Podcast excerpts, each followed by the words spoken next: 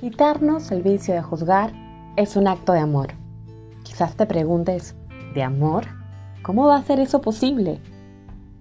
Tú y yo hemos crecido normalizando el juzgar como un acto cotidiano, popular, el cual encontramos en cada espacio y rincón, desde nuestros hogares, en las reuniones, en los medios de comunicación, en todas partes. Y es entonces cuando tener el dedo acusador y la crítica constructiva tan bien disfrazada, cuando en realidad es destructiva, más comentarios prejuiciosos en los que todas y todos hemos caído y recurrido, hace que, sobre todo, cuando las personas no se comportan de la forma en la cual tú y yo quisiéramos o esperábamos, entonces viene el juzgar. Juzgar a los demás es tan normal cuando en realidad no lo es.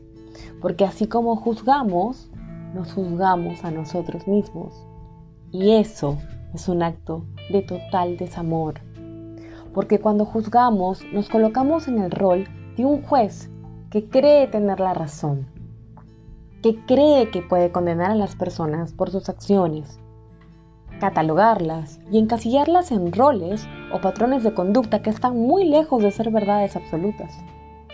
Es así como vamos desconectándonos de los otros humanos.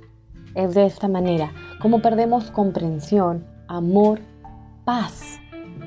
Y más bien ganamos rencor, resentimiento y apatía. ¿Cuántas veces en el día de hoy hemos juzgado, criticado o condenado a alguien? Ojalá y cada día sean menos las ocasiones en las que caigamos en este sucio juego en el que durante muchos años se nos hizo creer que era la manera de convivir con los otros. Nada más lejos que eso.